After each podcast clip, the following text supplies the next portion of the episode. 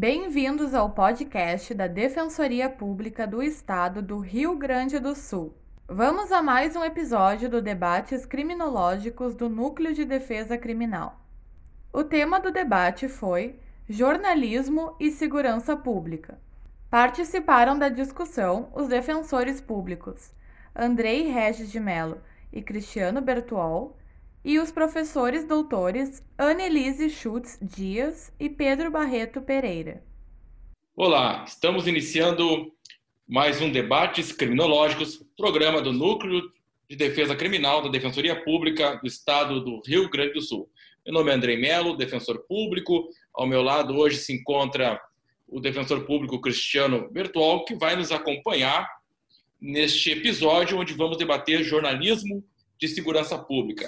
E para conversar conosco sobre um tema tão importante para a defesa criminal, mas também para a sociedade de um modo geral, nós vamos receber a doutora Annelise Schutz Dias e o doutor Pedro Barreto Pereira. Sejam todos muito bem-vindos. É, Cristiano, eu te passo a palavra inicialmente também para receber os nossos convidados. Né? Ah, boa noite, Andrei. Boa noite, doutor Pedro Barreto, doutora Annelise Dias. É uma satisfação muito grande recebê-los nesse evento.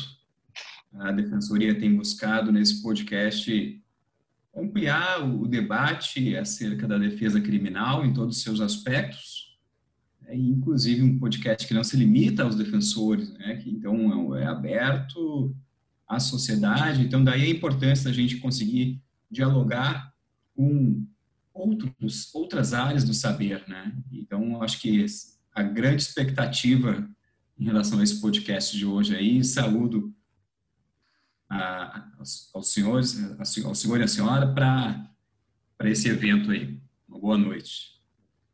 Doutora Annelise, eu já vi aqui que a sua tese de, de doutorado né, é jornalismo de segurança pública, uma proposta de campo jornalístico especializado com foco em direitos humanos pela Universidade Federal do Rio Grande do Sul, programa de pós-graduação de comunicação e informação. É, novamente, muito bem-vinda, boa noite. É, só suas considerações iniciais aí para quem nos ouve. Boa noite, Andrei. Boa noite, Cristiano. Boa noite, Pedro. É um prazer estar com vocês aqui hoje. Eu agradeço muito pelo convite. Bom, uh, eu defendi a tese Jornalismo de Segurança Pública neste ano, né, em 2020, em março, já na pandemia. E essa tese é é o fruto de uma pesquisa que eu venho realizando há quase uma década, né? Desde o início da faculdade eu venho trabalhando com temas de segurança pública e desenvolvendo essas pesquisas, eu me dei conta de uma lacuna que a gente tinha nos estudos de jornalismo, que era conseguir olhar para a segurança pública a partir da comunicação, a partir das questões que são da comunicação.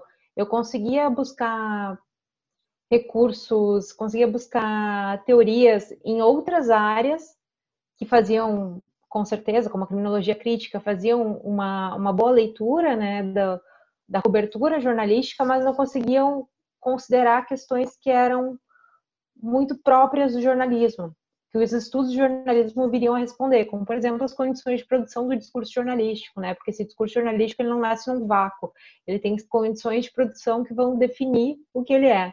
Então, considerando, né, o jornalismo como essa instituição social que participa da, da construção da vida coletiva como esse sistema perito que vai agenciar outros sistemas peritos e vai agenciar conhecimentos de outros lugares como uma forma de conhecimento que é diferente do conhecimento da ciência, pela temporalidade, pela complexidade, mas que é um conhecimento que é utilizado pelas pessoas para se guiarem na vida cotidiana, como o jornalismo como esse espaço de, de que dita normas, né, que diz o que é bom, o que é ruim, o que é mal, o que deve ser feito, o que não deve ser feito. Então, pensando toda essa importância do jornalismo, eu volto para pensar como a gente pode melhorar o discurso sobre segurança pública, já que as pessoas seguiam muito pelo que elas acompanham nas notícias, né?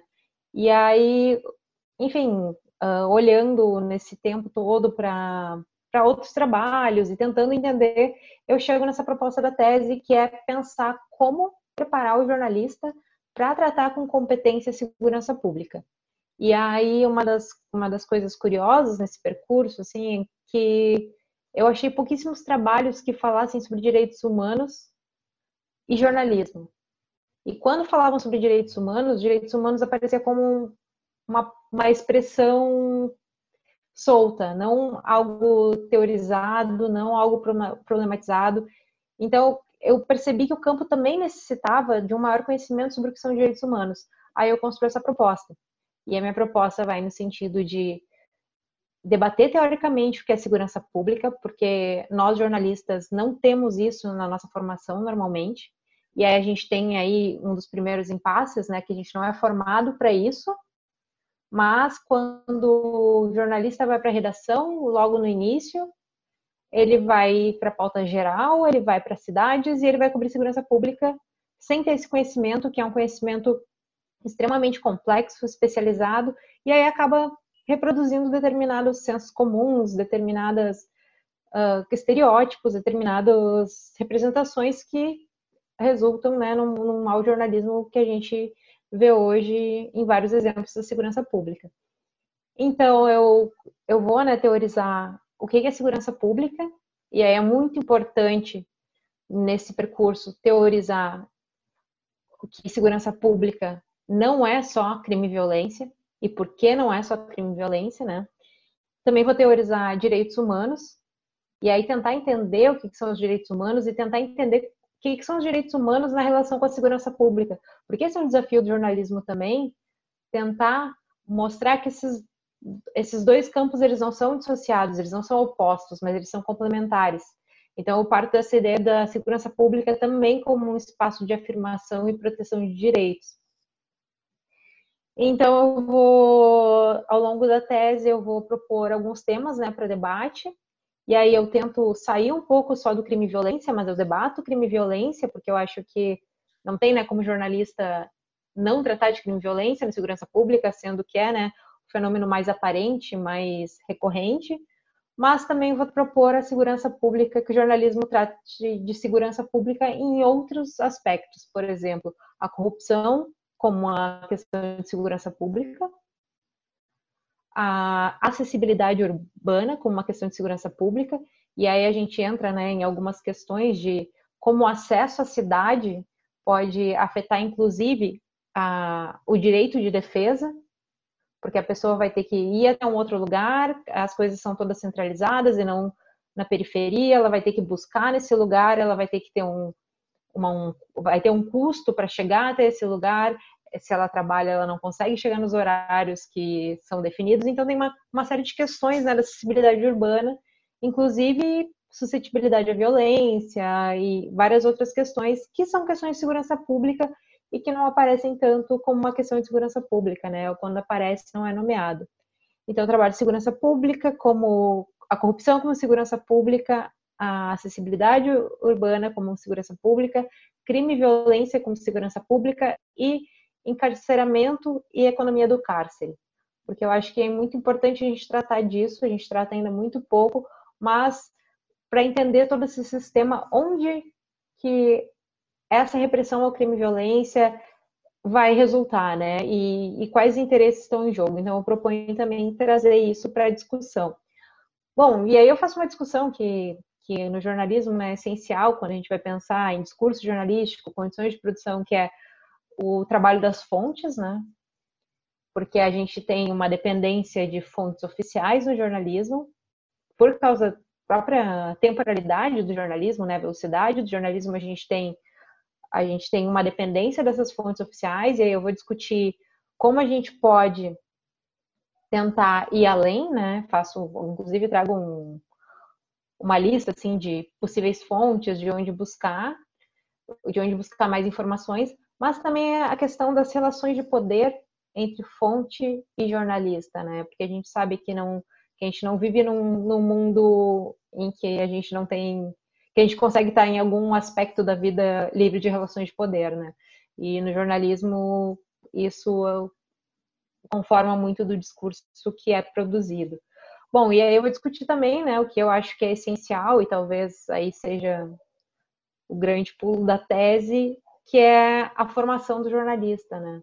O que que, o que, que aparece nas novas diretrizes curriculares do jornalismo que ainda não foi incorporado e que a gente tem visto assim que o campo tem estudado muito pouco segurança pública, uh, tanto que eu e o Pedro nos conhecemos num evento e a gente tem feito vários movimentos para tentar estabelecer uma rede, a gente tem tentado reunir pessoas que pesquisam a mesma temática, porque a nossa ideia também é a gente se reapropriar desse objeto, porque os outros campos eles fazem considerações interessantes, mas a gente tem outras considerações para trazer, que é o que eu penso com a tese, assim, o que eu, a minha intenção com a tese era, ok, a gente conhece o problema do jornalismo que cobre segurança pública, a gente entende que ele muitas vezes contribui mais para a reprodução de estereótipos, para a criminalização da pobreza, para,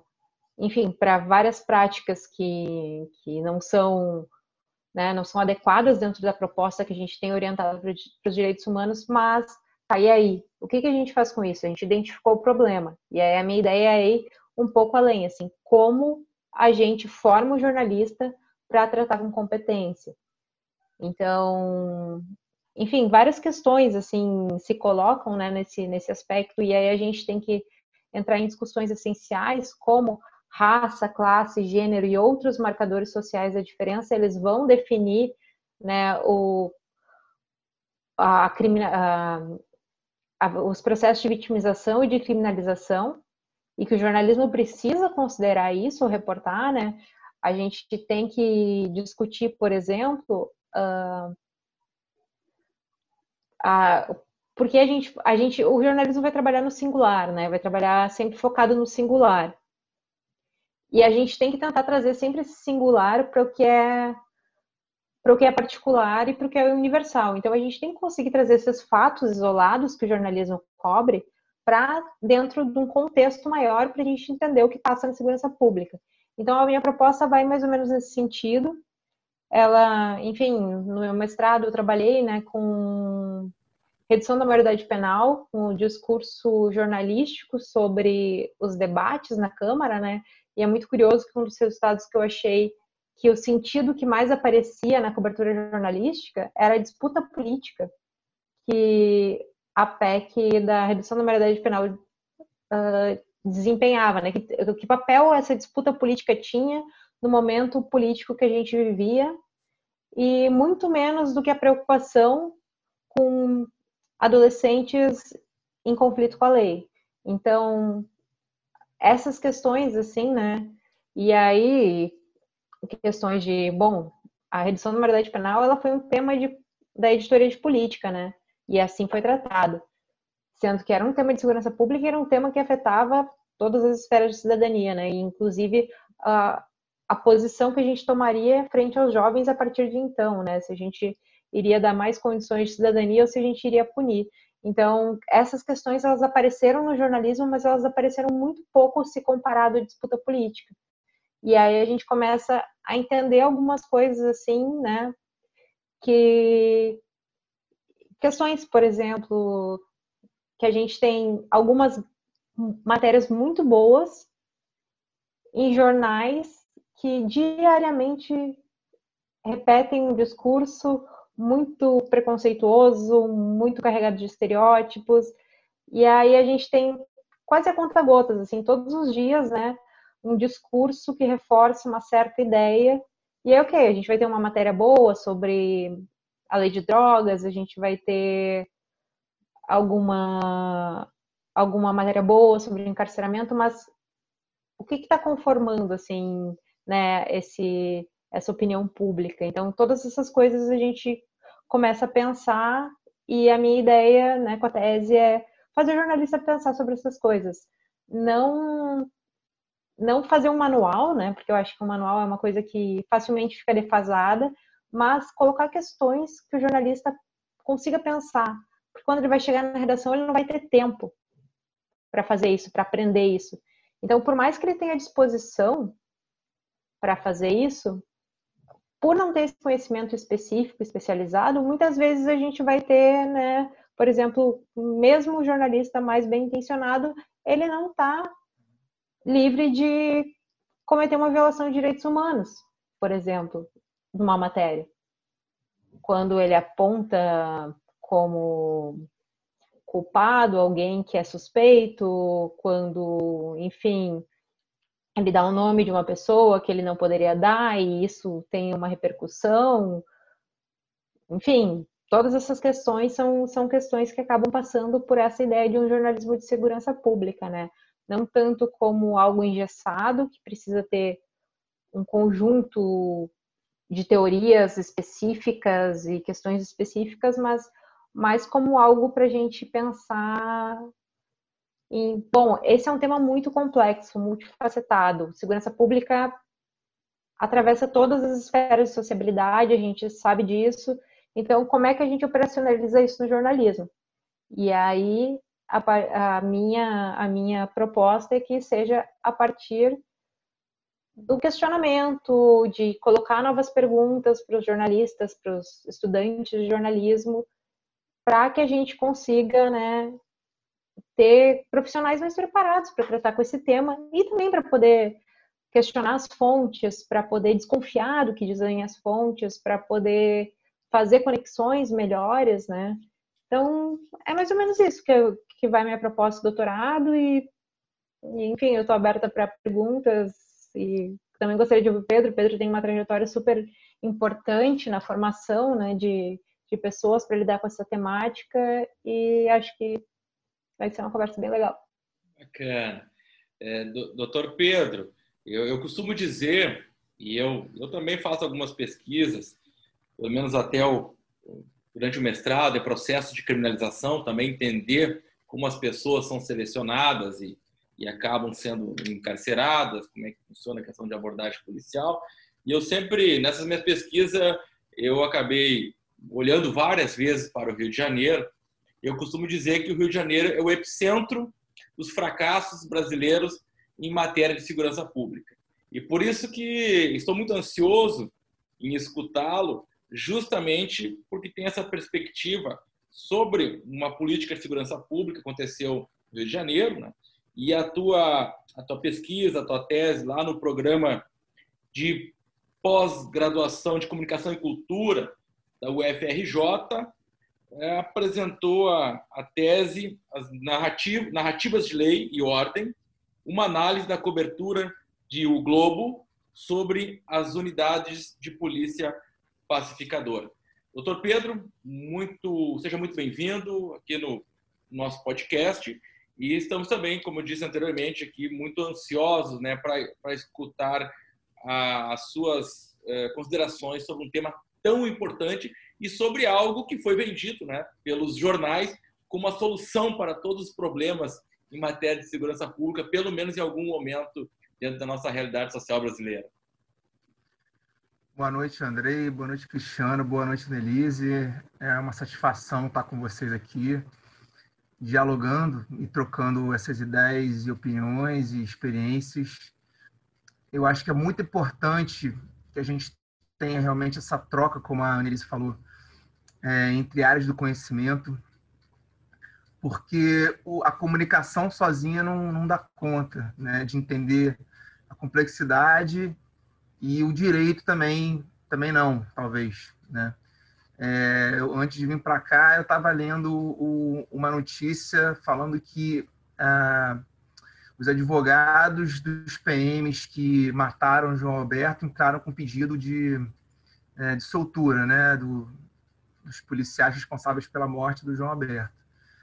Então a gente tem que acompanhar isso de perto para ver como é que isso vai ficar. É...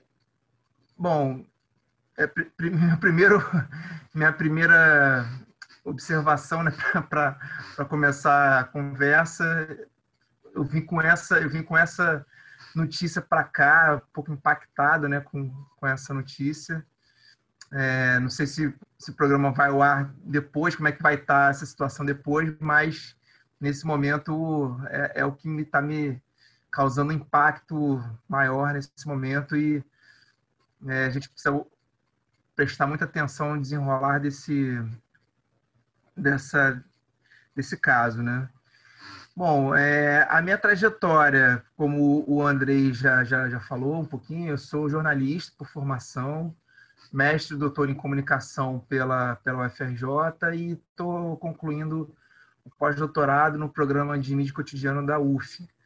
E trabalho também, faço um trabalho também de extensão universitária no NEPDH, que é o Núcleo de Estudos de Políticas Públicas em Direitos Humanos na UFRJ, um curso chamado Mídia, Violência e Direitos Humanos, que se propõe a receber moradores de favelas e periferias, é, líderes comunitários, comunicadores populares e profissionais com atuação em favelas e periferias. E a proposta principal desse curso é de tentar refletir a respeito da representação da violência na mídia hegemônica, em seus recortes de classe, raça e gênero, e propor alternativas a, a essas representações. Então, nesse sentido, a gente recebe não apenas pesquisadores, professores é, de, da área de mídia e violência e direitos humanos, mas também ativistas, militantes, é, pessoas que atuam na sociedade civil com esse tema, porque eu entendo que a extensão universitária é, é essa é esse espaço. A academia ela precisa estar é, tá aberta para essa troca, né, de, de, de, conhecimentos, não e ela não deve se, se bastar por si própria, né, porque o conhecimento eurocêntrico tradicional da, da universidade ele tem passado por transformações nos últimos anos, né, e precisa incorporar cada vez mais conhecimentos uh, decoloniais, uh, de, de, outros, de outras epistemologias, né, de autores negros, mulheres, LGBTs, que tragam essa visão uh, contra-hegemônica, digamos assim, para dentro da academia.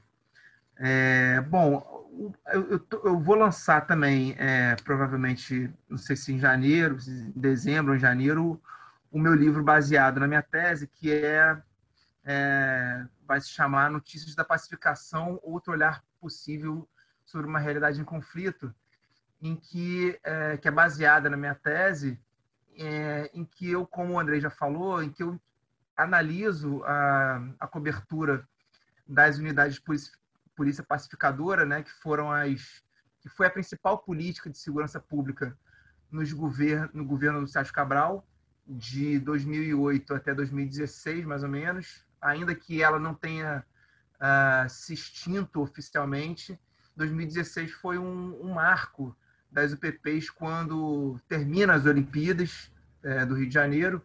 O secretário, então, o secretário Zé Mariano Beltrame sai da secretaria uh, e aí há uma redução brutal de investimentos, ainda maior, né? Porque já essa redução já havia já vinha acontecendo nos, nos anos anteriores mas 2016 é um marco e que é, esses, a, expansão das UPPs ela para ali com 38 unidades e, e há uma estagnação e, e, até redução mesmo das, dos investimentos da, nas UPPs. É, sendo tentando ser muito breve, né, para falar é, sobre sobre esse trabalho, o que observei ali é que, através de, de estudos, de estudos é, uma metodologia de análise das, é, da cobertura é, do, jornal Globo, analisei 550 e poucas matérias né, nesses, ne, é, nesses 10 anos, desculpa, 8 anos, de 2008 até 2016, é, foi o principal período das UPPs. E o que eu observei foi que em 60%, aproximadamente 60% das matérias legitimam a imposição de lei e ordem nas, nas UPPs. É, e que em 80% essa legitimação dessas, dessa ação violenta, ela, é, ela entende que é que, que deve ser deve ser feita essa imposição para que a, as UPPs venham a tra, venham trazer num futuro que uh, vindouro a, a, esperada pacificação. Né? O discurso era esse. Né? Uh, outra constatação, uh, outra conclusão né, da, desse meu trabalho, e dialogando um pouco com, com o que a Annelise falou, é o trabalho das fontes, né? É, é, é, o papel que as fontes desempenham, né? Que a maior parte das fontes ouvidas nessas matérias, né, com declarações publicadas, elas são de fontes oficiais. Né? 55% são fontes oficiais, 45% fontes não oficiais. Você pensando assim, não é uma discrepância tão grande, 55, 45 está mais ou menos pau a pau. A questão é que é, em 50% é, de matérias, das matérias das fontes estatais, o que eu chamo de fontes estatais, não há é, fontes não estatais, ou seja, o discurso estatal oficial de legitimação da imposição da lei da ordem nas favelas, elas aparecem sozinhas sem uma, uma, uma contraposição, né? que a gente chama, que a gente diz no jornalismo, o jornalismo tem que dar voz ao outro lado, né? Então o que a gente observa, que eu observei nessa nessa pesquisa é que isso não não, não acontece na prática, né?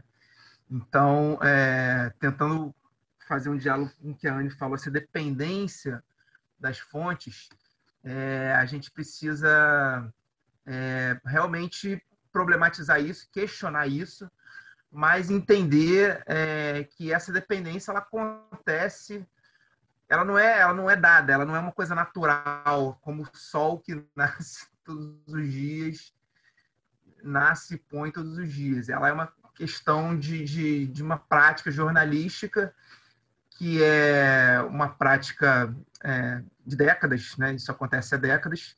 E o jornalismo ele é feito assim. O jornalista entra na redação e aprende a, a, a atuar dessa maneira. Não apenas essas fontes são é, policiais, mas também o delegado, o secretário de segurança, o governador, enfim, fontes ligadas ao Estado de uma, de uma maneira geral. E essa e o jornalismo ele, ele é ensinado dessa maneira, ele se perpetua assim. Então, o jornalista recém-formado que entra na redação para aprender a fazer reportagem, ele é ele aprende quase que por osmose, né? Isso é uma expressão de alguns autores, né? Quase que por osmose que você se faz daquela maneira ali. Você tem que ouvir a fonte oficial. E aí, por uma questão quase que industrial, né, é, é, que o jornalista ele não é, ele não pensa, não, não, não, é, não é ensinado a pensar sobre o seu próprio fazer cotidianamente, ele acaba reproduzindo e perpetuando aquela, aquela maneira de, de atuar. Então, uh, ele acaba, não ouve, não ouve a, a outra, a, uma fonte, por exemplo, a família do, é, do jovem assassinado pela polícia. Né? É, é, claro que isso não é uma regra, isso, é, isso há exceções a isso, né? É, e eu acho que isso tem mudado nos últimos anos, né? Desde quando eu parei de é, quando eu fechei a minha tese em 2017, né, de, de lá até aqui, eu não quantifiquei isso, mas eu tenho observado na cobertura midiática que a, a, as redes sociais elas têm alterado um pouco isso, né, ou bastante isso, né, porque é, não é possível mais o, o jornalismo tradicional não negociar com as redes sociais, né? Isso é isso isso é impossível de acontecer. Um fato, um, episódio que foi lapidar desse disso que eu estou falando foi em 2015, quando um jovem foi morto por policiais militares no Morro da Providência é, e se descobriu uma gravação de, de celular, né, de, de, um de algum morador da, da, da Morro da Providência que gravou os, os policiais com o jovem já baleado no chão, forjando a cena do crime, colocando a arma na, na mão do, do rapaz e forjando como se fosse tivesse havido uma troca de tiros ali. É, e, a, e, aquela notícia repercutiu, obviamente, aquele, aquele vídeo repercutiu e o jornal Globo publicou aquela matéria ali. É, no entanto, ainda quando isso acontece, né, isso ainda é visto como um acidente de percurso, né?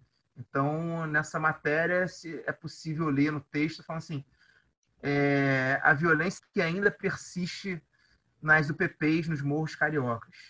Né? Então, assim, como se fosse algo é, fora da curva, né? como na verdade não é. Né? O caso do Amarildo, isso vem, isso é, conta, é, comprova né? que, que isso é uma prática policial secular. Né? Polícia militar, é, vocês podem falar melhor do que eu, ela, ela, é, ela surge no período é, 1808, com a vinda da família real para o Brasil, e, e, ela é criada para prender escravos foragidos, né? fugidos, e a polícia militar ela tem esse, esse papel de quase que um capitão do mato, e isso continua até hoje. Né? São, a maior parte dos policiais são negros, né? vindos das camadas populares e que atuam no sentido da uh, proteção do patrimônio, né, da propriedade privada da, das elites. E aí uma provocação que eu faço é que, é, estudando, é, e aí a gente pode abrir para o debate a partir daí, né, vocês talvez possam falar até melhor do que eu, que o direito ele também tem uma tradição conservadora é, de manutenção também dos interesses das elites. Então, o próprio conceito de direitos humanos que a gente entende hoje, que é consagrado na é, Declaração da ONU de 48 e que é oriunda também da Declaração é, do, do, Homem do Cidadão da Revolução Francesa, 1776 e 1789, é, ela é, tem uma tradição liberal e universalizante, ou seja, ela compreende o sujeito de direitos como o homem ocidental, né? o homem branco, o homem livre, não, não o escravo, não o negro, não as mulheres. E essa tradição se mantém até hoje, e me parece que essa tradição é, do direito, né, do sujeito de direitos, ela influencia também esse discurso midiático, que entende como cidadão de bem o cidadão branco, o cidadão da classe média, que é esse cidadão que deve, segundo esse discurso, ele deve ser protegido é, contra os danos que podem ser causados pelo, pelo negro, pelo jovem morador de favelas e periferias, que é aquele entendido como é, que vai trazer o dano a esse cidadão de bem. Então, há esse discurso do cidadão de bem, das famílias. Era isso. Obrigado. É, pessoal. Muito bem, doutor Pedro. É, nós vamos seguindo aqui na, na, nossa rodada de conversa.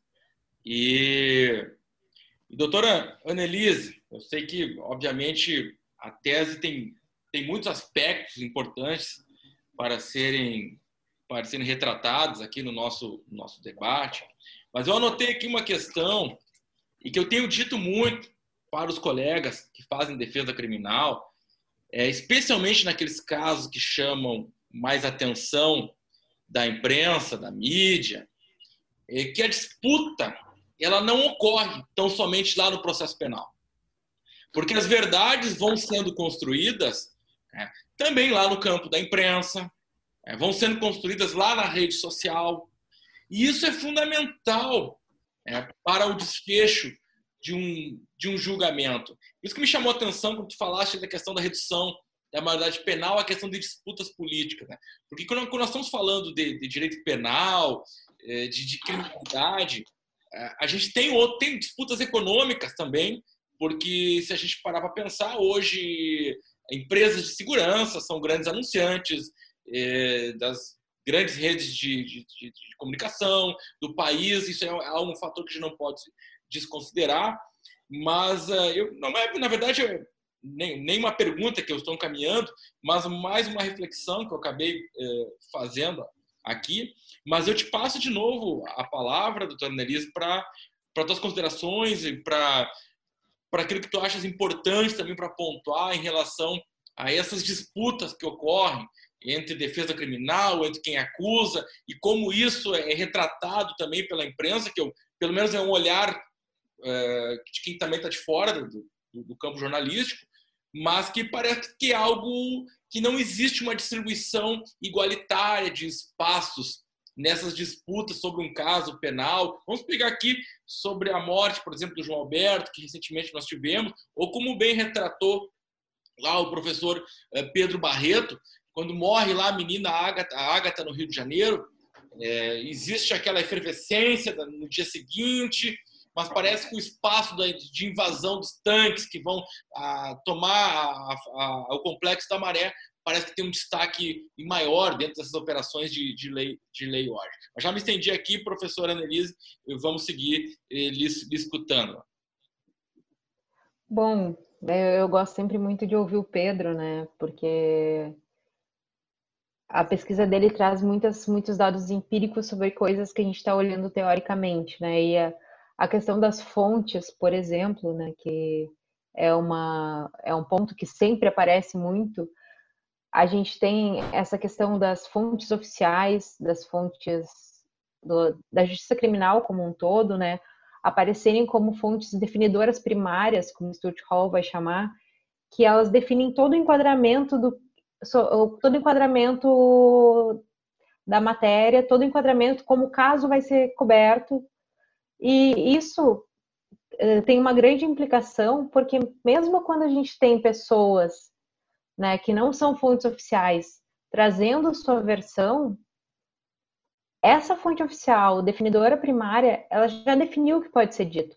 Então a gente tem uma confusão no jornalismo, que é algo que eu acho que a gente precisa sempre pontuar, que variedade de fontes não significa diversidade de vozes. Porque a gente pode ter muitas fontes e aí eu tenho um grande amigo, Rafael Vinci, que faz, está terminando o doutorado na Federal de Santa Catarina, que ele pesquisa sobre o lugar que o jornalismo dá aos pobres no discurso, como existe um espaço limitado do que pode ser dito. E aí quando o Pedro fala que dificilmente, né, se ouve a família de uma vítima de violência policial ou a família da menina Ágata, a gente tem exatamente isso. O espaço que é dado a essas pessoas é o espaço da dor, do sofrimento, de falar e de relatar o que está sentindo, mas vocês podem observar que dificilmente é o espaço político, o espaço que vai fazer a crítica a, ao Estado que colocou aquela polícia lá, que vai ser a crítica à polícia, dificilmente isso vai aparecer nos, nos jornais hum, ah, mais tradicionais, né, nos grandes jornais. Então, essas questões, para mim, são, são essenciais quando a gente pensa que é, a gente pode ter várias pessoas falando, mas a gente tem uma, um desequilíbrio do peso que essas falas, que essas, que essas fontes têm dentro desse discurso. E eu acho que para isso é uma coisa que a gente precisa olhar bastante, assim. E aí falando assim da imprensa, né, como ela afeta os casos, as decisões, tem um caso que para mim é muito muito emblemático, que é o dos cinco do Central Park, que agora até saiu uma série na Netflix sobre. É, uma professora chamada Natalie Byfield, ela era jornalista na época do caso, e aí depois ela faz mestrado, doutorado em sociologia e acaba virando professora nos Estados Unidos. E ela vai analisar na tese dela como foi a cobertura. Ela, como uma mulher negra, trabalhando numa redação de um jornal que recentemente tinha sido acusado de racismo por não ter diversidade nas suas redações. E aí a gente traz mais um ponto para essa discussão, né? Que a gente ainda está falando no Brasil sobre diversidade de fontes, mas a gente não tem diversidade de pessoas nas redações, que isso afeta muito a forma com que a cobertura é feita, né? A gente tem uma dominância da branquitude nas redações e que isso afeta também a forma com que são lidos os acontecimentos, os fatos, os eventos do mundo, né? E ela vai olhar como, como mulher negra, né, passado esse tempo, como foi essa cobertura. E aí, uma das coisas que ela relata é que os colegas dela de redação, brancos, já acreditavam de primeira que os cinco eram culpados, tendo provas suficientes ou não. E ela e um outro colega negro ficavam incomodados com essa certeza. E aí, coisas que ela conta, assim, no livro, que é como como associavam essa ideia de esses jovens que eram latinos e afro-americanos, né, como acabavam associando eles às imagens de selvagem, essa imagem do, do homem negro incontrolável, uma, uma representação social que já existe nos Estados Unidos, né, há muito tempo, desde, desde a segregação, enfim, há muito tempo, e ela vai contando como essas coisas incomodavam ela, porque todos esses estereótipos negativos do homem negro, do homem latino, eles voltavam no discurso desses colegas e eles apareciam nas matérias. E foi um caso de muita repercussão pública, muita, muita, muita repercussão pública. Eles foram condenados, eles não eram culpados. Muitos anos depois, depois de pedir muita reconsideração, né, conseguiram mostrar que na verdade era, acredito, um estuprador em série, enfim, e eles foram culpados, né? Eles foram considerados culpados antes mesmo do julgamento, porque eles eram jovens latinos e afro-americanos de um grupo que costumava fazer bagunça no Central Park à noite. Então, quando ela vai tratar disso, né, ela, ela consegue falar sobre como ela sentia, mas que ela não conseguia nomear o incômodo dela naquela época. E o incômodo dela tinha muito a ver com o fato de não ter diversidade nas redações. E aí ela vai lidando com isso, né, de como isso conformou o discurso. E aí a gente tem esse caso, eu acho que ele é muito, muito emblemático, porque a condenação tão rápida desses cinco jovens se deveu muito à pressão da opinião pública sobre ter uma resposta, né? Porque e aí, aí tem umas coisas, algumas coisas que ela traz que eu acho que são muito interessantes assim, que são os marcadores discursivos usados nas reportagens que não de que forma o jornalismo falava de raça e classe sem falar de raça e classe. Então, se tratava a vítima, se tratava de uma mulher jovem que trabalhava no Wall Street, que tinha estudado numa das melhores universidades dos Estados Unidos, e os jovens eram moradores do Harlem, da, né, Central Park Norte. Então, todas essas. Não precisava de se falar de classe e raça. Esses marcadores estavam ali o tempo inteiro. Então, são essas coisas que ela, que ela traz, porque um dos conceitos que ela vai trabalhar no texto dela, e que eu acho que é muito interessante, porque fala muito do nosso jornalismo também, é desse racismo daltônico, desse racismo sem raça, que é esse racismo pós pós-direitos civis que não fala de cor. E aí a gente vê matérias jornalísticas extremamente preconceituosas, com marcadores discursivos muito claros, né, de quem são as pessoas que estão sendo criminalizadas, sem falar de raça. E a gente não discute raça em questões que precisam ser discutidas. Por exemplo, quando a gente tem a morte né, no Carrefour, a Zero Hora depois, e a ZH depois de um certo tempo que as redes sociais começam a dizer, olha, não foi um cliente que foi morto por policiais simplesmente, foi um homem negro foi morto por dois seguranças brancos. Então, depois disso ela começa a falar que é um, que é um homem negro.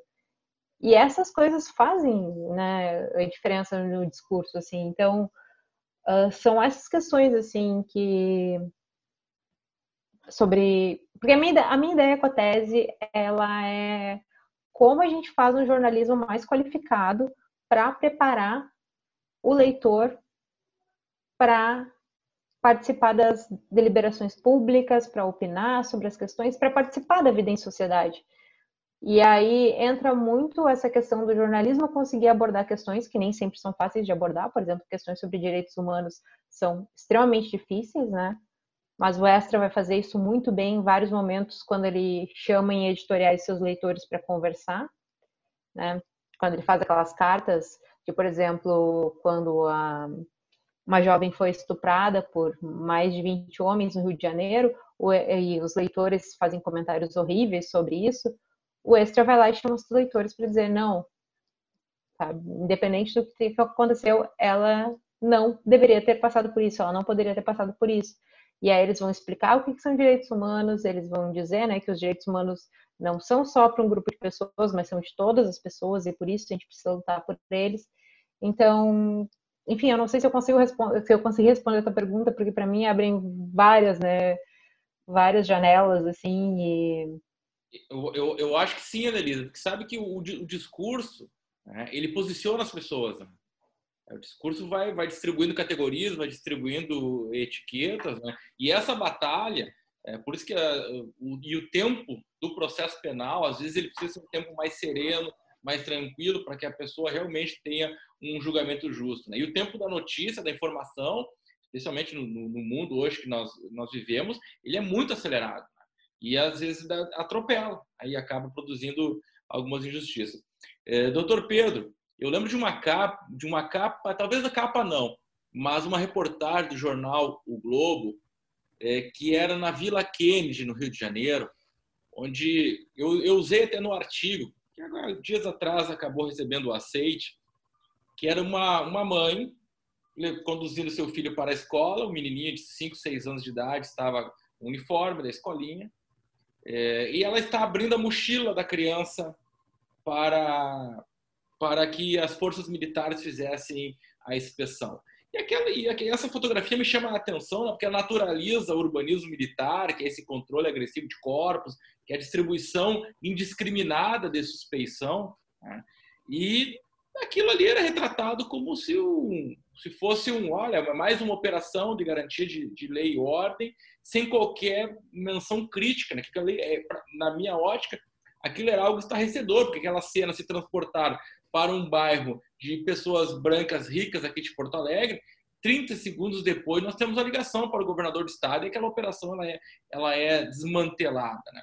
Mas estamos aí para seguir discutindo sobre essa tua percepção né, em relação às, às UPPs, é, como o jornalismo, ele parece que também tu me corrija depois se estiver equivocado, mas acho que, de modo geral, a gente também né, são os jornalismos, né? mas de um modo geral, é, por algum tempo, as UPPs, talvez até o caso Amarildo, lá que seja o mais emblemático, mas as a política de UPPs ela era tratada pela, pela grande mídia como algo imaculado, é algo que não era passível de crítica. O olhar de quem está a milhares de quilômetros longe deste epicentro que é o Rio de Janeiro.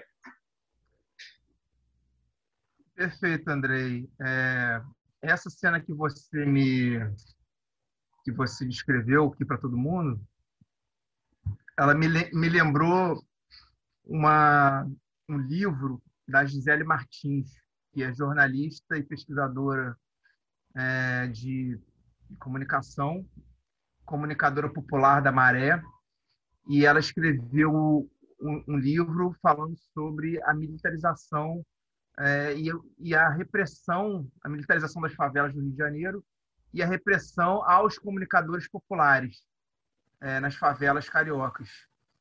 E de que maneira essa militarização no Rio de Janeiro ela é naturalizada pelas próprias, pelo, próprio, pelo próprio Estado brasileiro, pelo governo do Estado do Rio de Janeiro há décadas. Né? Então, é, em, em 1986, na eleição para governador do Rio, é, disputavam o antropólogo Darcy Ribeiro e o Moreira Franco, Elton Moreira Franco, né? que é a figura, é, como é que eu vou dizer?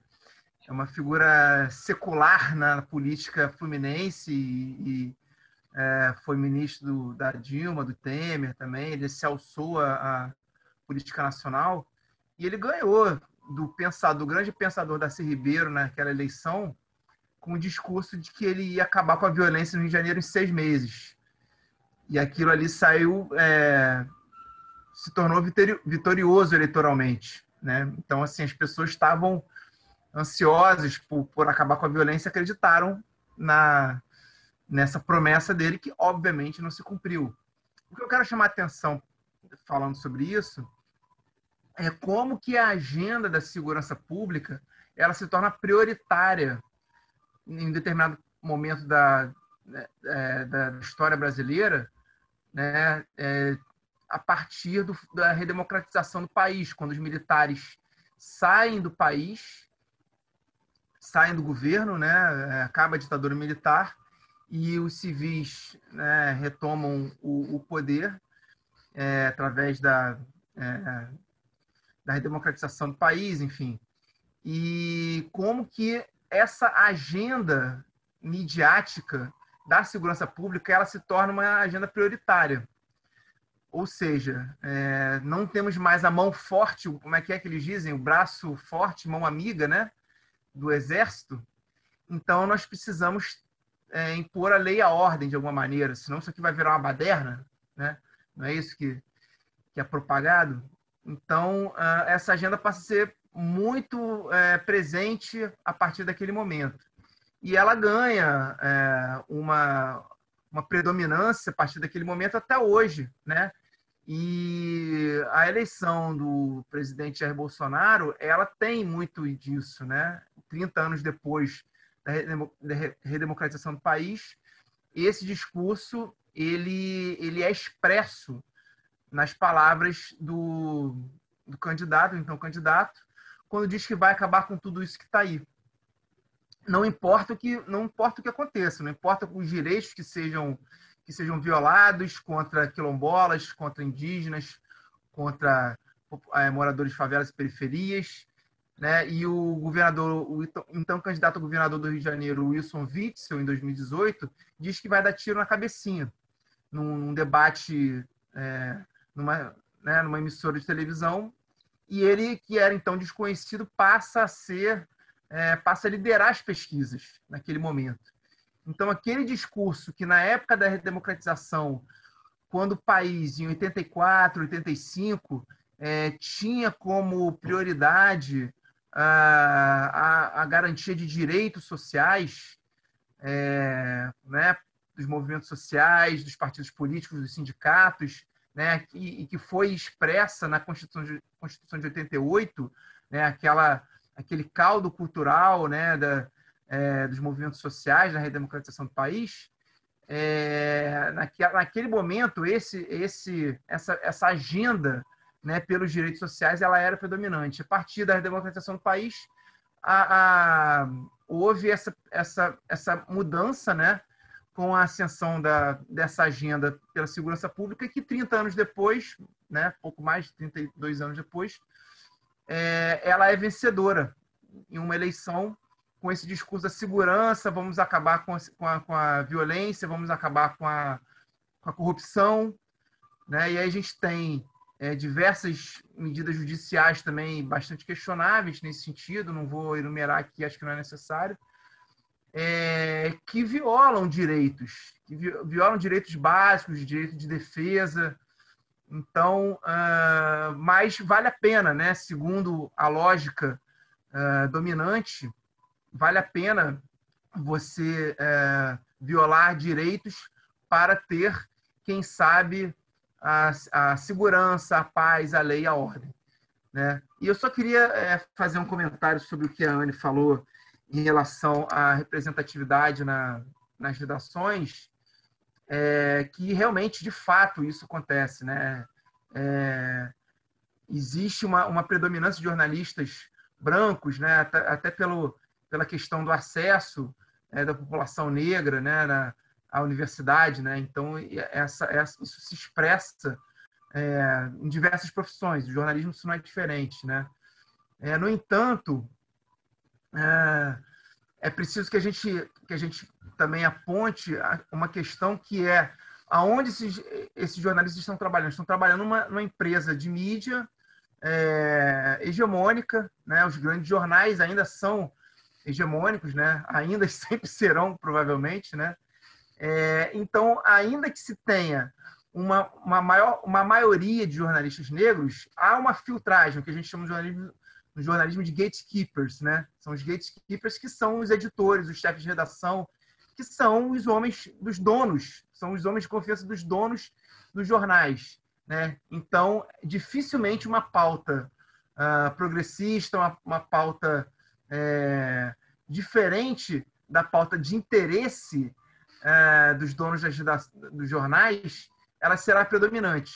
Né? Então, eu faço uma comparação mais ou menos com as fontes que são ouvidas nas matérias, né? que ainda que se tenha fontes não estatais, ou seja, moradores favelas periferias, uh, muitas das vezes, uma outra conclusão da minha, da minha pesquisa é que, na maior parte das vezes que essas fontes eh, são ouvidas, elas referenciam o discurso da fonte estatal, ou seja, a polícia, o governador, o delegado, etc. Né? Por quê? Porque há uma filtragem dessa, é, dessas vozes. Né?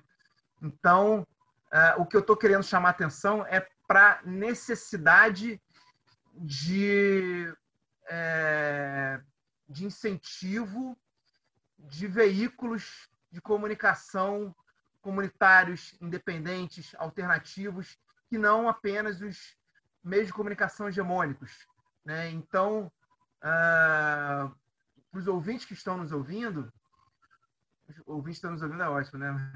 Mas para quem está ouvindo o nosso programa, é, procurem nas suas cidades, é, no seu bairro, quais são os meios de comunicação é, que são produzidos, por exemplo, numa favela, que são produzidos é, por uma entidade sindical, que são produzidos é, numa universidade, né? que, busque, que busquem, veículos que busquem outras fontes, outros pontos de vista, outros enquadramentos, outras agendas diferentes que não aquelas uh, que são defendidas pelos meios de comunicação tradicionais. Então, era essa a observação que eu queria fazer.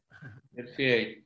É, Cristiano Bertual, eu sei que está ali inquieto ali para trazer alguma, algumas, algumas questões, né? Que o debate aí ele, é muito, mas muito importante. Né?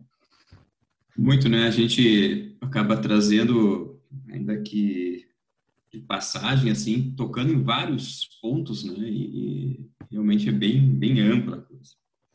É, pegar uma questão um pouco prática, mas nem tanto para a Nelise, porque a gente, e, e um desse, nisso que a gente falou um pouco aqui nessa noite, vocês falaram especialmente, eu e André estão mais só ouvindo aqui mesmo, mas dessa importância do jornalismo né, na construção da compreensão coletiva na sociedade, né?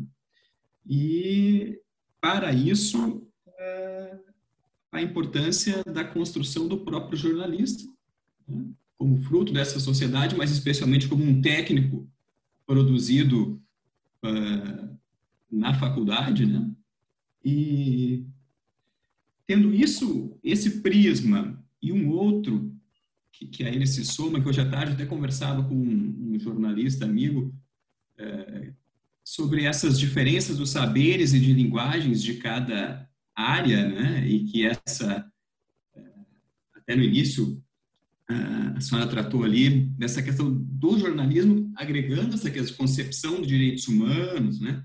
Hoje à tarde tratávamos de questões muito mais simples, mas enfim, essa essência de nós conseguirmos trazer saberes e linguagens de diferentes campos do conhecimento. Né? Então, para essa formação mais ampla, né, mais humana, inclusive, dos futuros jornalistas. Então, nesse contexto, dentro do, do que a senhora pôde acompanhar, quão longe está o, o, o, meio acadêmico, né, as grades curriculares e a preparação das nossas universidades para formar um jornalista como um instrumento de transformação social, por exemplo? É, boa pergunta, né? Bom, para começar, assim, a defesa dos direitos humanos, né, o jornalista como um defensor dos direitos humanos faz parte do ethos jornalístico, aparece em todos os documentos éticos de ética do ética jornalística dos jornalistas brasileiros, a ética dos jornalistas internacionais sempre vai ter, né, a defesa dos direitos humanos. E a gente não estuda direitos humanos, a gente não a gente não discute o que são direitos humanos, né? A gente até faz isso assim pontualmente, mas isso vai muito do interesse do, do graduando em buscar isso, né? A departamentalização das universidades nos trouxe essa dificuldade. Ah, existe uma disciplina de direitos humanos, sociologia, se tu quiseres, pode ir lá fazer a disciplina. E, enfim, e aí é quando eu vou defender que os jornalistas têm esses conhecimentos, é mais no sentido de não só simplesmente ir lá na outra área e aprender, mas trazer para o nosso campo para conseguir entender como operacionalizar isso. Porque uma das questões principais, assim, sobre direitos humanos, e que daí isso vai afetar também na forma como cobra a segurança pública, é que se a gente não diz o que a gente está falando quando a gente fala sobre direitos humanos, cabe qualquer coisa ali. E aí, como o Boaventura de Souza Santos fala, e, e é muito corretamente, que o discurso sobre direitos humanos ele serviu tanto para emancipação social quanto para regulação ao longo da história. Como justificativa, os direitos humanos foram usados como justificativa, por exemplo, uma, na expansão colonialista. Se a gente parar e pensar que os povos, euro, que os povos europeus, europeus vinham para outros lugares, como o Brasil, por exemplo, e escravizavam as pessoas e enfim, impunham sua lógica sobre as pessoas porque eles seriam mais racionais, porque eles seriam mais bem preparados. Então, que eles estariam levando né, a racionalidade para esses povos, que eles estariam ajudando esses povos, né? Então, ao longo da história dos direitos humanos, a gente tem vários momentos aí que que eles não serviram tanto para emancipação. E a gente precisa entender isso. A gente precisa entender quais são os limites, a gente precisa entender do que, que a gente está falando e o que, que a gente pode cobrar. Acho que o Pedro trouxe uma questão que os estudos decoloniais apontam e que eu acho que é, é super importante, né? Que é como que a gente subverte essa ideia de direitos humanos e a gente utiliza para emancipação social. E eu entendo que é a gente sabendo do que a gente está falando e hoje o jornalismo fala de direitos humanos sem saber o que está falando. Então, aí a gente tem um, um ponto bem, bem sensível, assim. Por exemplo, daí indo mais longe, o Boaventura vai falar, inclusive, que direitos humanos são uma gramática de dignidade humana do mundo ocidental, mas que existem outras gramáticas de dignidade humana em outros espaços e que funcionam talvez melhor, enfim, que funcionam para aquela organização.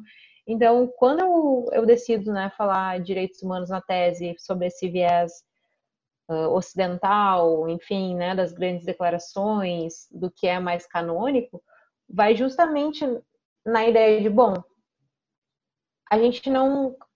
Todos os nossos documentos vão falar sobre isso, a gente cita isso, mas a gente não sabe o que é, então vamos partir daqui. Mas existe um caminho muito, muito maior, assim, e, e eu acredito que o jornalista, né, como profissional, ele precisa ter esses espaços para como profissional, como informação, também como profissional depois, ele precisa ter esses espaços para para refletir sobre essas questões, assim. E quando eu proponho jornalismo de segurança pública, é justamente por entender que uma especialização é necessária pela complexidade do conteúdo. Assim como a gente tem uma especialização em jornalismo esportivo, Assim como a gente tem uma especialização em jornalismo econômico, porque a economia tem uh, conceitos próprios, tem indicadores próprios e várias questões que a gente precisa né, entender para poder cobrir, a segurança pública também.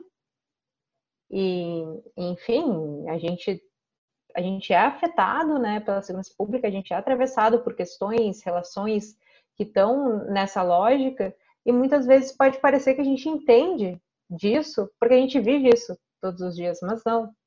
As experiências são muito distintas, né? E as experiências elas são atravessadas por esses marcadores sociais da diferença. Então, enfim, é, são várias questões, né, que se atravessam aí. Por exemplo, a própria falta de diversidade na redação, mas também a falta de diversidade dentro da sala de aula nas universidades. Para colocar outras questões. A falta de diversidade entre os professores para trazerem algumas questões.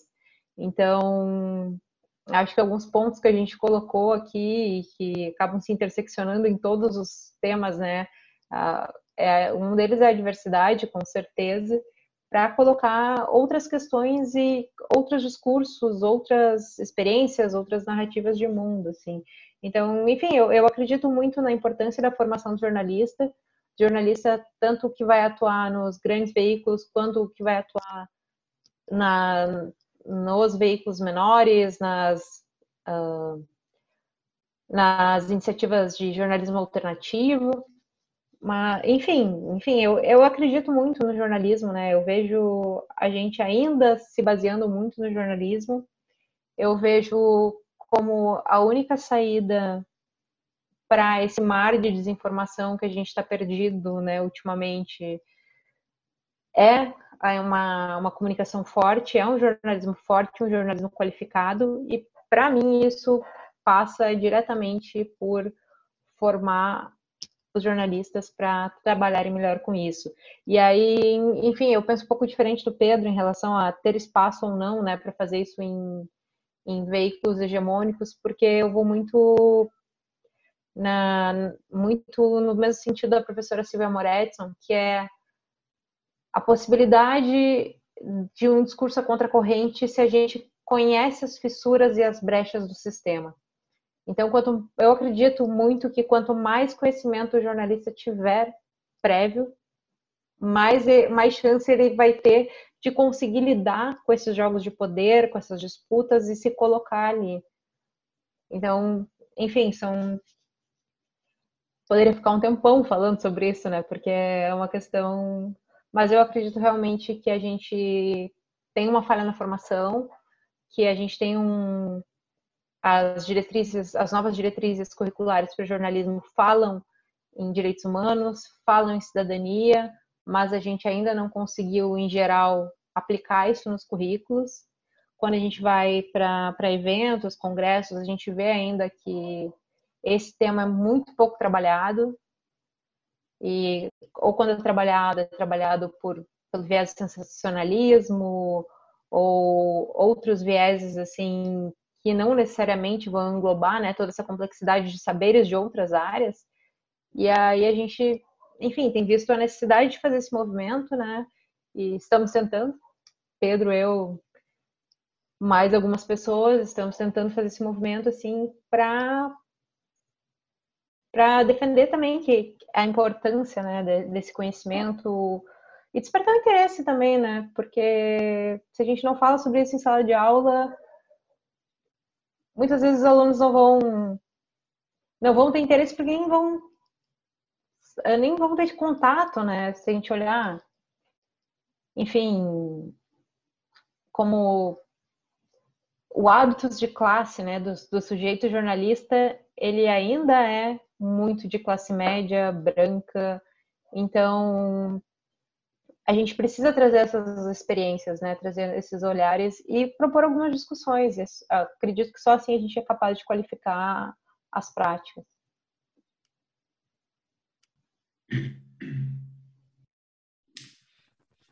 É, Pedro, é, consideração muito interessante fizeste no início, tratando de um curso que tu tens com a, a com a comunidade, né, da periferia, com alguns líderes, tu comentaste ali que esse contato.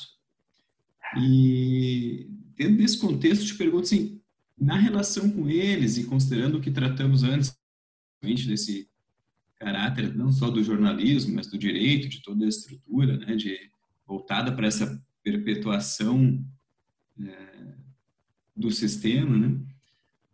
Qual a percepção que, é, que essas lideranças da periferia e até e outros que participam desse teu projeto têm em relação a, ao jornalismo hegemônico, né? especialmente nisso, quando eles, eles conseguem compreender e ver que aquilo ali não corresponde à realidade que eles vivem, e se sim, se em alguma medida eles conseguem compreender isso e tal, se esse jornalismo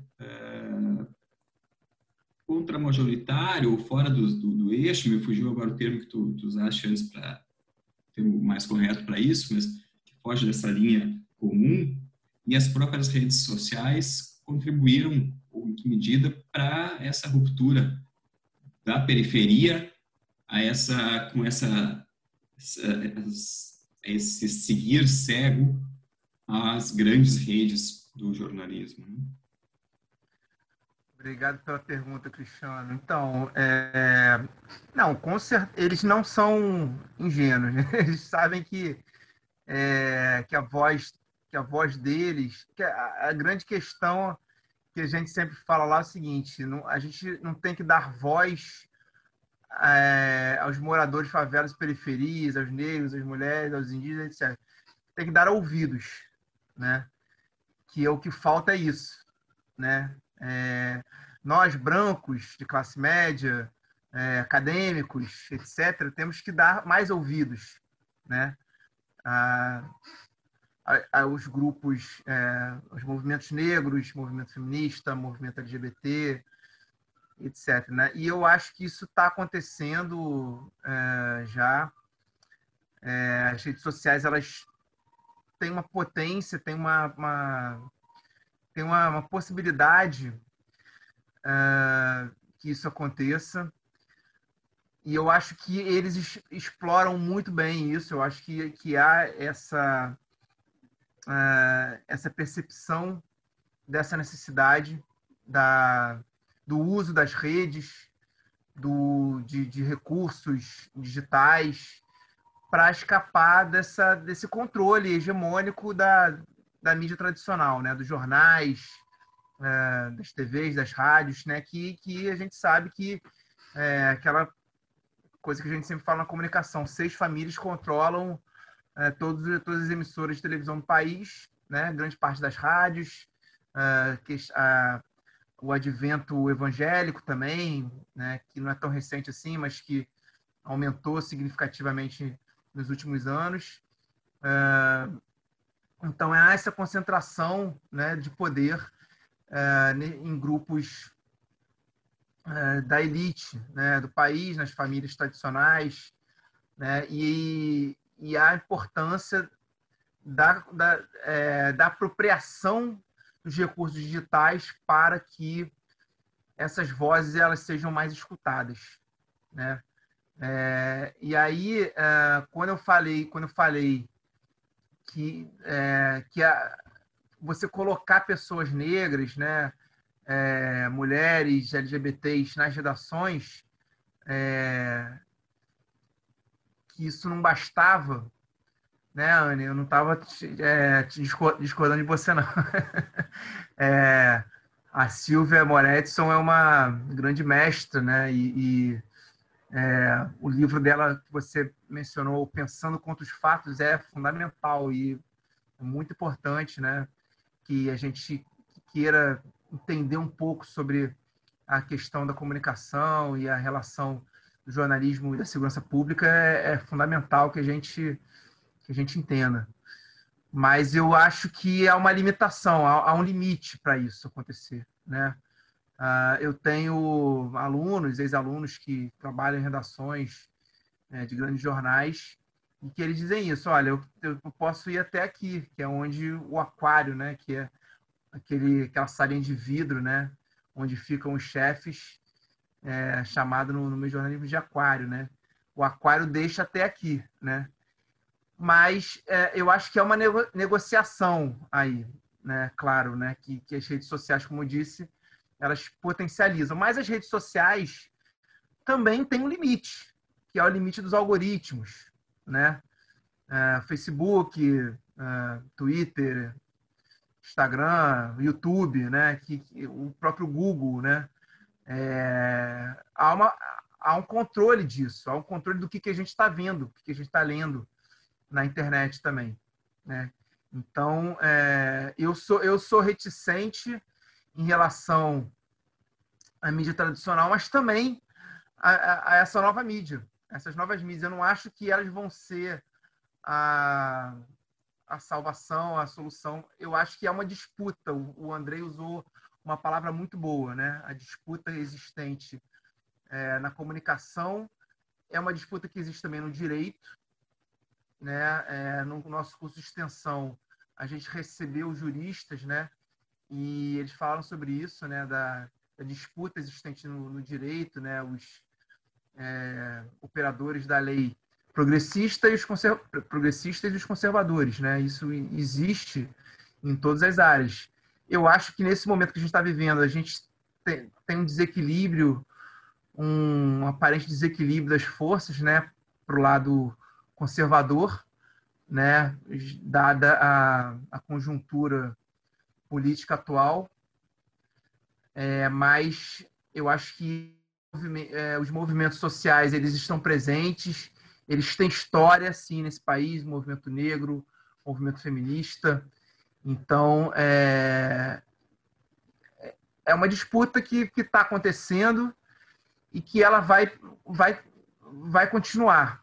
E a gente precisa estar uh, tá atenta a ela e continuar lutando do lado certo.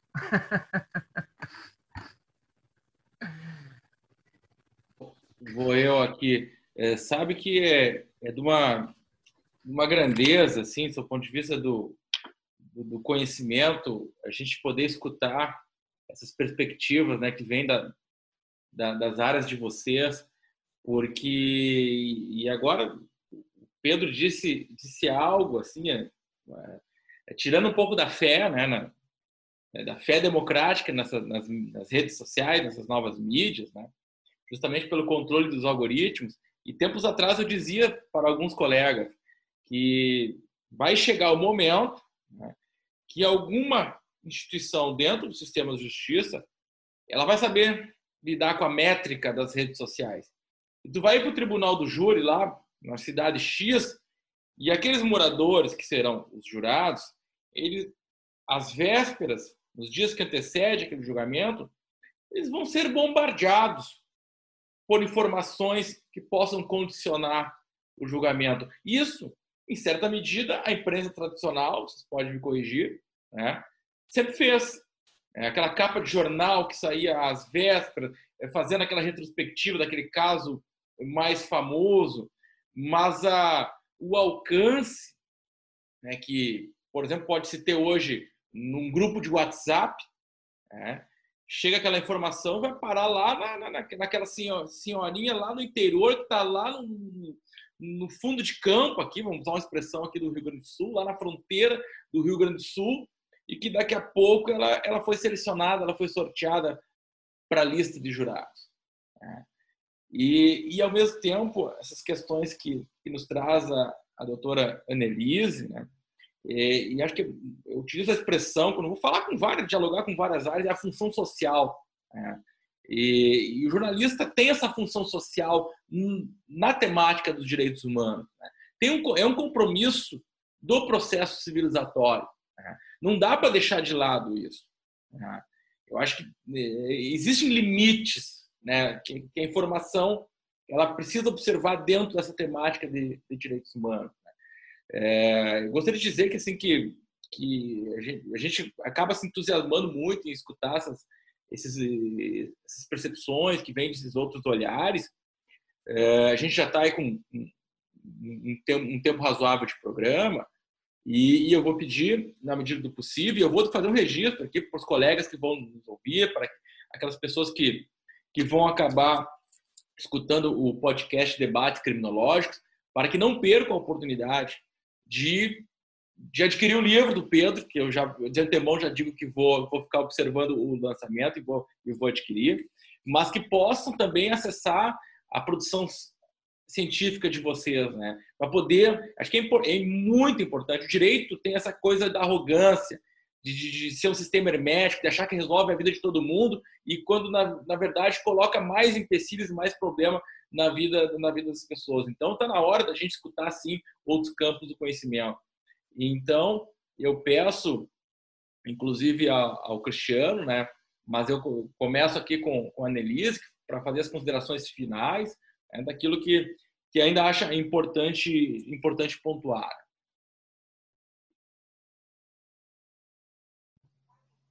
Bom, eu tô saio daqui muito feliz, né? Eu, sou, eu sempre sempre fico muito feliz de ter espaços para a gente conversar sobre essas questões que para mim são tão caras assim.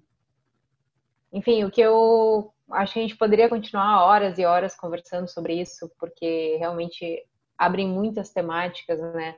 O que mostra a complexidade do tema, a complexidade de olhares, de possibilidades e do quanto quanto mais a gente se aproxima do tema, mais a gente vê que a gente precisa aprender mais, que a gente precisa ir a outros campos, outros saberes e, enfim, aqui eu tentei trazer um pouco né, essa visão do jornalismo que eu sempre falo que o meu, o meu trabalho tem sido né, fazer o caminho oposto ao que eu comecei. Eu comecei lá na criminologia crítica, tentando entender o que, que o jornalismo o que, que eles falavam sobre jornalismo, como o direito via o jornalismo, e daí agora eu venho para esse lado de, bom, como é que o jornalismo vai lidar com essas questões, assim? E aí, enfim, para finalizar, eu acho que sim, que o jornalismo ele cumpre um papel muito importante ainda na sociedade. Acho que, enfim, a gente tem essa disputa, né, com as redes sociais e todos os problemas que o Pedro trouxe, que eles são e eles vão se agravar. A questão dos algoritmos, a questão né, da, das redes sociais, da relação com a democracia, isso é um cenário que tem de se agravar e que se o jornalismo quer continuar cumprindo o papel dele, ele vai precisar se fortalecer, ele vai precisar, ele vai precisar, não faltou a palavra agora, vai precisar incorporar a diversidade, né, porque ele está tratando de um mundo diverso e não cabe mais tratar a partir de um, de um lugar único, de um lugar que não representa todos, né? Hoje a gente tem canais mais diretos com os leitores, a gente tem mais pessoas conseguindo amplificar suas vozes, né? Porque assim como Pedro, eu concordo que todo mundo tem voz. A diferença é que algumas pessoas têm espaço para que essa voz seja ouvida e outras pessoas não.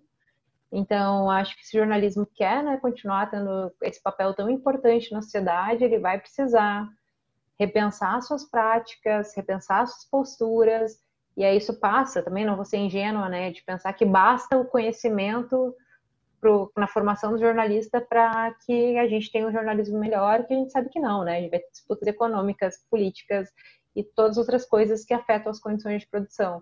Mas a gente tem um caminho que a gente pode lidar agora, uma coisa que a gente pode fazer, né? Quando eu fiz a proposta da tese, uma das perguntas que me fizeram era: "Ah, mas a tua tese ela traz algo que é completamente diferente, que rompe completamente né, com o que o jornalismo propõe.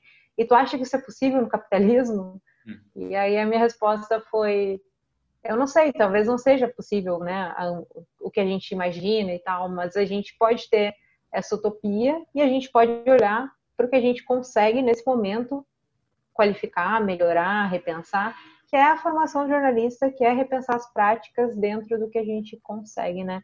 Enfim, eu não tô. Eu sempre brinco que não dá para esperar, né, cenários ideais para a gente começar a fazer mudanças, porque as questões estão postas aí definindo nossas vidas todos os dias. Então, é mais ou menos por aí que eu tenho me guiado e muito obrigada por, por esse espaço, por essa conversa. Foi muito rica, sempre aprendo muito ouvindo, ouvindo vocês, ouvindo falar sobre essas temáticas enfim, só agradecer. Doutor Pedro. Eu queria agradecer demais também o espaço ao Andrei, ao Cristiano, à Annelise.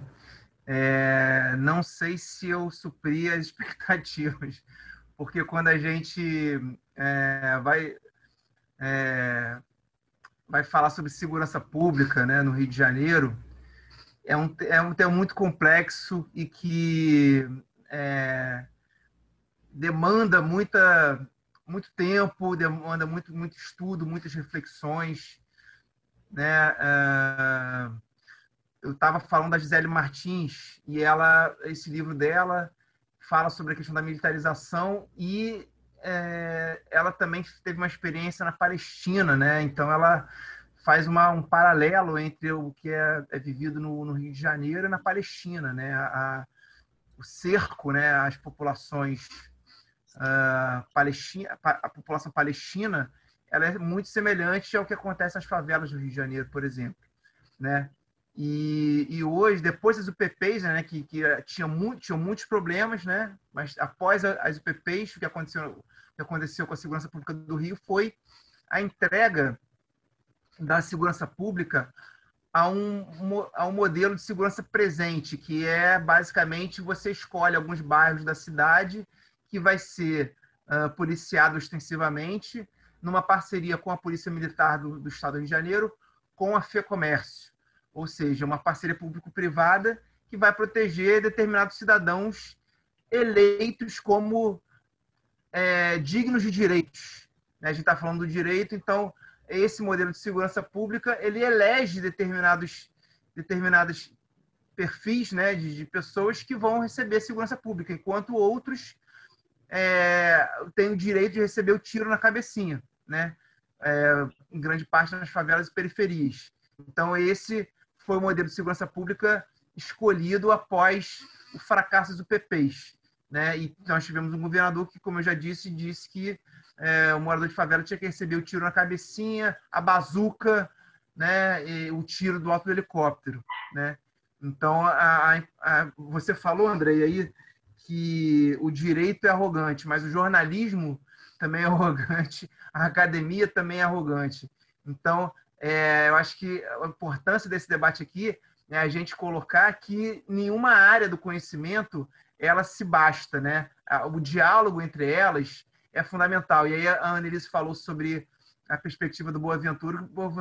Boaventura de Souza Santos propõe isso, o multiculturalismo, a, a, o diálogo entre diferentes culturas para o entendimento do que vem a ser um direito humano com a maior amplitude possível da, do entendimento de dignidade humana.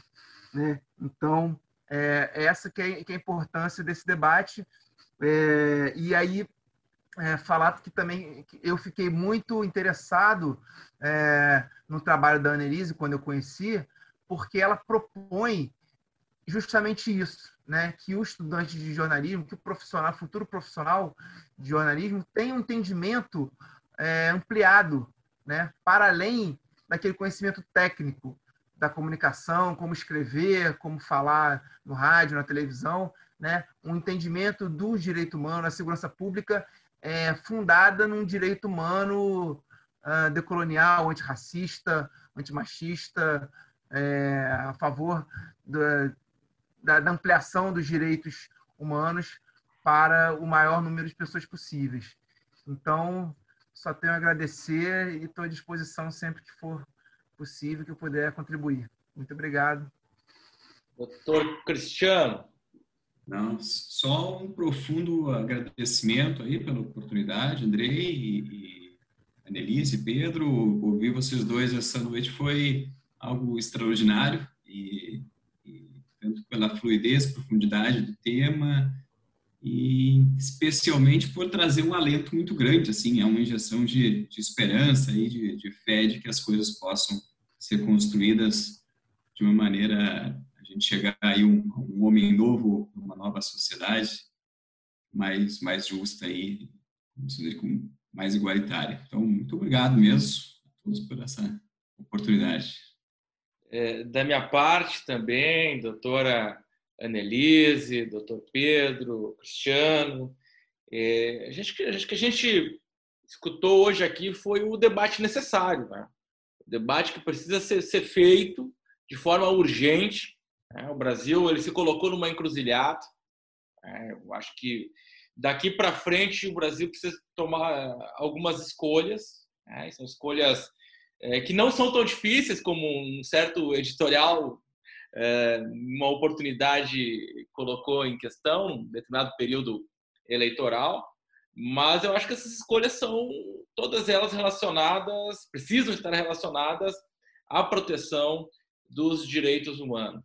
E o que vocês trouxeram hoje aqui para nós, é, enquanto defensores públicos, mas especialmente aqueles que vão poder escutar esse episódio do debate criminológico, é um, é um, é um ponto de partida assim, muito qualificado. Né? Acho que é, é aquela, aquela, aquela fala, fala que provoca desconforto em quem vai estar lá com seu fone de ouvido, que vai estar dentro do seu carro e vai perceber que o mundo tem as suas, as suas complexidades. Né? E a gente falou muito aqui de segurança pública. É, não tem discurso fácil em segurança pública. Não é o tiro na cabecinha é que resolve, né? como bem disse o do o Dr. Pedro, né? Nós temos um, país com, com 500 anos de problemas, né? problemas que às vezes eles explodem, né? Como ocorreu aqui no dia 19 de novembro em Porto Alegre, na morte do, do João, do João Alberto, né? E problemas que não podem ser colocados sob o tapete, né? eles precisam ser debatidos. É, Para não me alongar, eu mais uma vez eu, eu faço um agradecimento aqui do, do, fundo do coração, em nome da Defensoria Pública Estado do Rio Grande do Sul, em nome do Núcleo de Defesa Criminal. A Defensoria Pública está de portas abertas para para, para vocês, né? E eu tenho certeza que nós vamos nos encontrar novamente. Eu costumo dizer que o Rio Grande não é tão grande assim, mas o Brasil também não é tão grande assim. Às vezes a gente acaba se, encontra, se encontrando em momentos que a gente nem, nem imaginava. Fico desejo aqui que, que nesse, espero eu, né, nesse resto de pandemia que ainda temos, embora toda essa polêmica é, de, de, vacina, e não tenhamos uma revolta, uma nova revolta da vacina no, no, no Brasil, mas fico desejo que, que fiquem todos muito bem, né? Cuidem da, da, da sua saúde, né? Saúde do seu, dos seus familiares. Um forte abraço.